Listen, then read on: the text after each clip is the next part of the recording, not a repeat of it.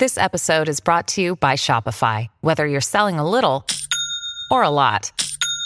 Shopify helps you do your thing, however you cha-ching. From the launch your online shop stage, all the way to the we just hit a million orders stage. No matter what stage you're in, Shopify's there to help you grow. Sign up for a $1 per month trial period at shopify.com slash special offer, all lowercase. That's shopify.com slash special offer.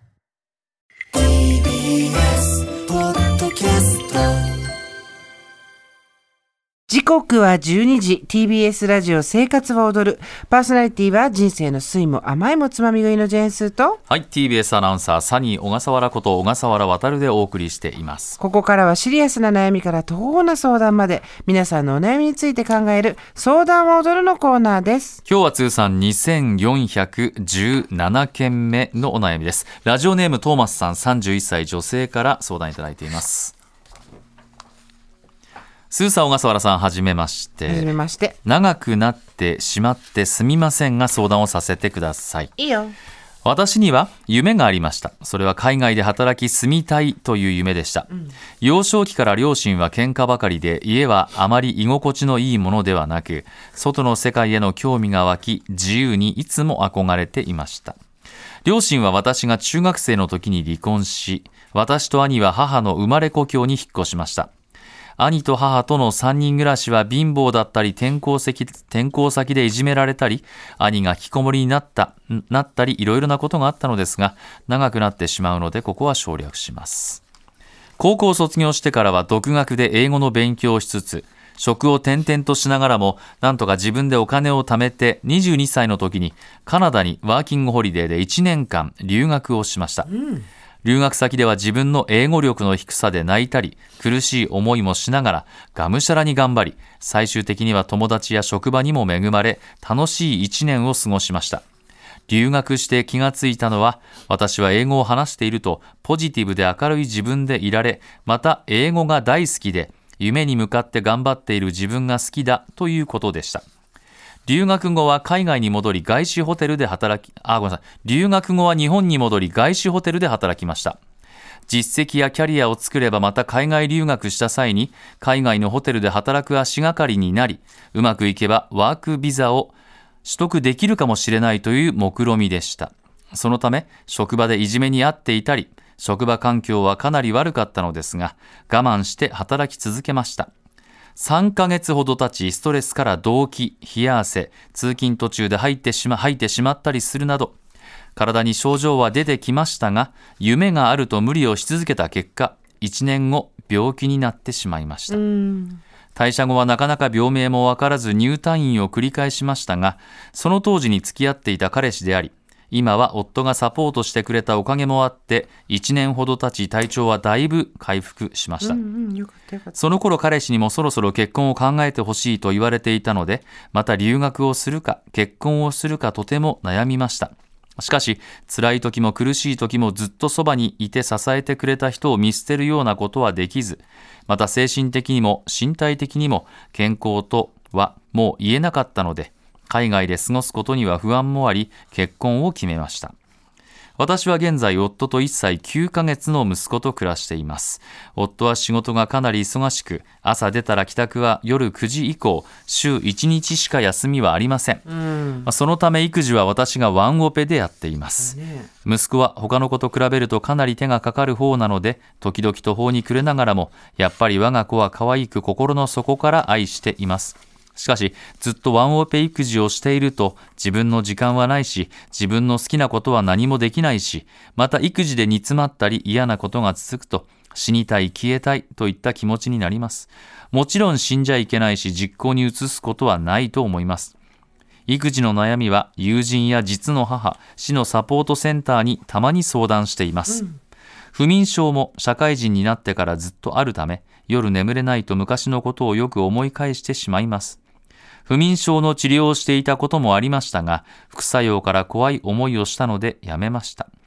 今の人生に後悔はありません。また留学したいとは思いません。子供が何より大事なので、正直夫には浮気疑惑や日常的な嘘など子供を産んでからかなり幻滅したりしましたが、なんとか気持ちを修復し、今は仲良くやっています。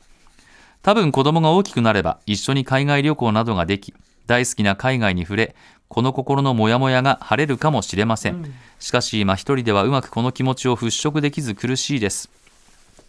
家族や友人にはなかなかこんなに正直に全てを話せないのでめちゃめちゃな内容になってしまいましたがこのモヤモヤをなくすまたは軽減するアドバイスがあればぜひ教えていただきたいですはい、ありがとうございます。31歳。ね、あのーなんだろうね、こうやってまず正直に何の相談だか自分でも分かんなくなっちゃってるんだろうけど、まず気持ちを書いて外に出すっていうことをしてくれて、その送り先を相談は踊るにしてくれてありがとうございます。あのすごく多分頑張り屋さんなんだろうなと思います。無理をしちゃうし、ここで自分がギュッとやればっていう思いで、ただ、思ってるより自分の体って強くないので、それで症状が出てしまったりと。でも、人生いろいろある中で22歳の時に自力で頑張ってお金貯めていったワーホリで、かなた楽しかったんでしょう。そこでもいろいろ辛いこともあっただろうけど、一生懸命自分で頑張って、自分で自分の人生を獲得したっていう実感が強くあったんでしょうね。それはいただいたメールを読んでても思いました。で、どうしても日本に帰ってくるとそれができないと。仕事先もそうだし、結婚もそうだし、育児もう、あの、夢がある人でしょうが、なある人だろうがない人だろうが、ワンオペで1年9ヶ月やってたら、そりゃ参っちゃいますよ。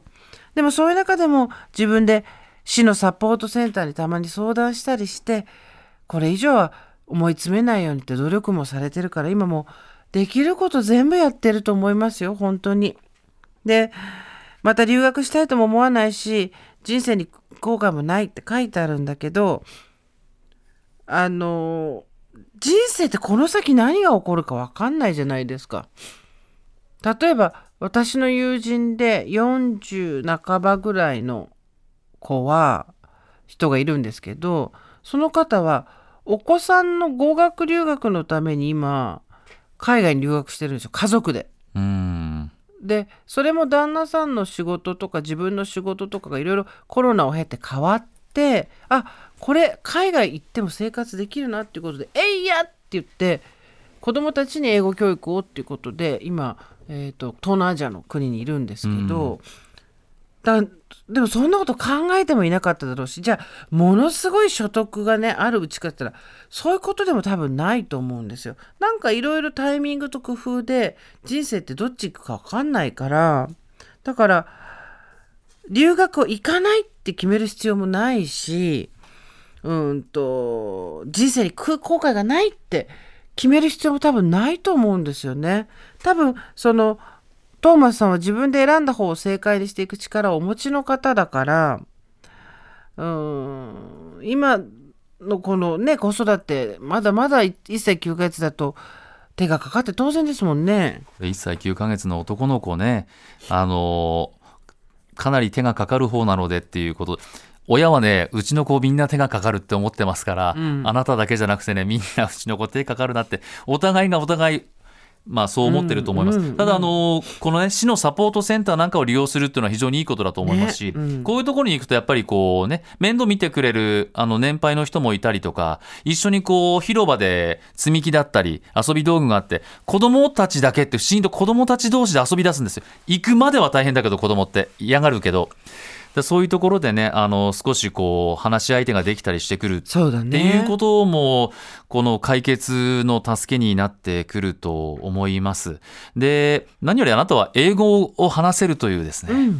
ありますから。お子さんにはぜひですね、お母さんから英語を教えてもらって、一緒に二人で海外行ったりとかね、うん。そういうこともできると思うんですよね。うんうんうんもしじゃあ、子供、それこそそうですよ、子供をもしね、海外の学校に行きたいって言ったらば、こういう、こういうことで私は海外に行ったのよっていう経験を持っているのでね、それは子供にとっても非常にいい、あの、アドバイスができるんじゃないかなっていうことは思いますね。あの死にたい消えたいっていう気持ちが今あるのはすごく心配で、本当にある一線ちょっと超えそうだなって自分で思ったら病院医療機関に行ってほしいんですけど、あの友人や実の母に相談しているっていうことなんであとは同じような悩みを今抱えてる人たちとその市のサポートセンターを通して会うとか知り合うとかっていうことも、うん、必要かなとは思ったりします。そうね、自分だけじゃないっていうね。そうそうそうそう。をやっぱり共有できるっていうのは大きいよね。やっぱりこの辺のやっぱりねあの僕もほとんど家にいないで妻に任せっきりだったんで、本当に大変なんだと思います、男の子って力も強かったりするし、うん。ね。で、えっ、と、ただ、カナダにいた時に自分の人生を自分で獲得したっていう、ここにいると、英語を話してると、ポジティブで明るい自分でいられるっていうのは、あの、がなんとなくこう、なんだろうな、幻覚のように自分の日常生活の中でも、えー頭の中にポワって出てくる時ってあると思うんですよ。あの時楽しかったなって、あとやっぱりそのもしあの時結婚しなかったらとか、もし子供を産まなかったらってことも考えちゃうと思うんですよね。自分の選んでない方の道を歩んでる自分っていうの。でも、うん、どこかでその自分ってもう一回取り返せる可能性もあるから、うーんあの時楽しかったなって思いをちゃんと取っといて、今すぐなんかしなくてもいいんですよ。なんかオープンエンドっていうのかな？なんか結論を決めないでおく、私の人生はこっちだとか、えーこれはもうやらないって決めたとかじゃなくて、もう少しゆるゆるにし、あの結論をゆるゆるにしとくっていうことが人生いろいろ考えていく上で行き詰まらない方法なのかなとも思ったりもします。あのー夜9時以降に夫が帰ってくる週1日休み、ねえ。つまり朝起きてから子供が寝るまではほぼ一人。そりゃね行き詰まりますよ。そでもやもやしますよ。で苦しい気持ちにもなると思う。だってずっと言葉が分かんない人とね一日いるわけで。いるわけだから。まあ夫のことはねあまり書いてないんですけれどもやっぱりそういうこう日々の成長。まあ夫もね多分ねあの一番こう子供と過ごしてほしいというか1歳9ヶ月の子小さい時と過ごしてないって大きくなって僕もね結構悔しいというか、もっと子供に接してればよかったなっていういつの間にか大きくなっちゃったなっていう感じしかないんですよ。はいはいはい。あれこんな大きくなっちゃったの、出張に行って帰ってくるとあれ？もうこんな喋っちゃうの？っていう、その時期をすごく逃すっていうのはね夫にとっても本当残念なことなんで。話ができ夫が帰ってきて疲れてないんであればそういう時間もちょっと持ってね、今日こういうこと喋ったとかこんだけ歩いたとか、こんだけこういうことあったっていうことを聞いてもらうだけでもなんかこうね書いて我々の方に番組に書いてきてくれてこうちょっとすっきりしてくれたのであればこうねまず身近な夫にちょっと今日こういうことあったっていうことを聞いてもらうとかそういうこともしてみてはどうなんでしょう、うん。でも英語できるっていいですね。なんかすごくそれは思う。さあの、ここから少しずつ自分でもなんかやっとかないと多分忘れちゃうんで、ああそういうもんなん私も全然忘れちゃってるんで、うんだからでなんだろう本当にそれで英語があ体にいて楽しかった自分っていうのをもう手放さなくていいですよ。なんか未練がましく自分が持ってるような気持ちになってるのかもしれないけど、そんなの全然気にしなくてあなたの人生の一部なんだからじ実在した、だそれをちゃんと自分の小脇にギュッと抱えて、またこういう風になってくるタイミングが来る時にはチャンスを逃さないぞって、ね。いやもう築地行ったじゃないですか、この取材で、外国人だらけでね。今ね。そうだから日本にいてもね外海外みたいなもんなんですよ、ん。だからお店の人たちも聞いてるだけで英語話せるようになっちゃったりしてるんですよね。ね。築地の人たちなんか、うんうん。なかなか言葉喋れないけど耳で何言ってることは分かるんだよってみんな言っててそれであなたはそういう言葉があるから。あとね年配のねあのボランティアの通訳さんたちってすごく多くて、うん。いろいろねあっちだこっちだって案内してあげたりっていうこともやったりしてるんですって。もちろんそれも仕事になるとは思いますし。うん。英語力錆びつかないようにそう。忙しい先行きもしかしたらホームステイの受け入れ先になったりするかもしれないし、そう。自分がボランティアするかもしれないしあの時行っててよかったなその記憶をと一緒に歩いててよかったなってなる気持ちは必ず来ると思うのでねえでも今しんどいよね。ね。頑張ってしか言えなくて本当申し訳ないけど、うん、頑張りすぎないで誰かに助けを求めながらやってね。あのークリスマスだからなんだろうね。ゆっくりのんびりと今日過ごせるといいな、そう。うん。いや本当メールくれてありがとうございました。トーマスありがとうございました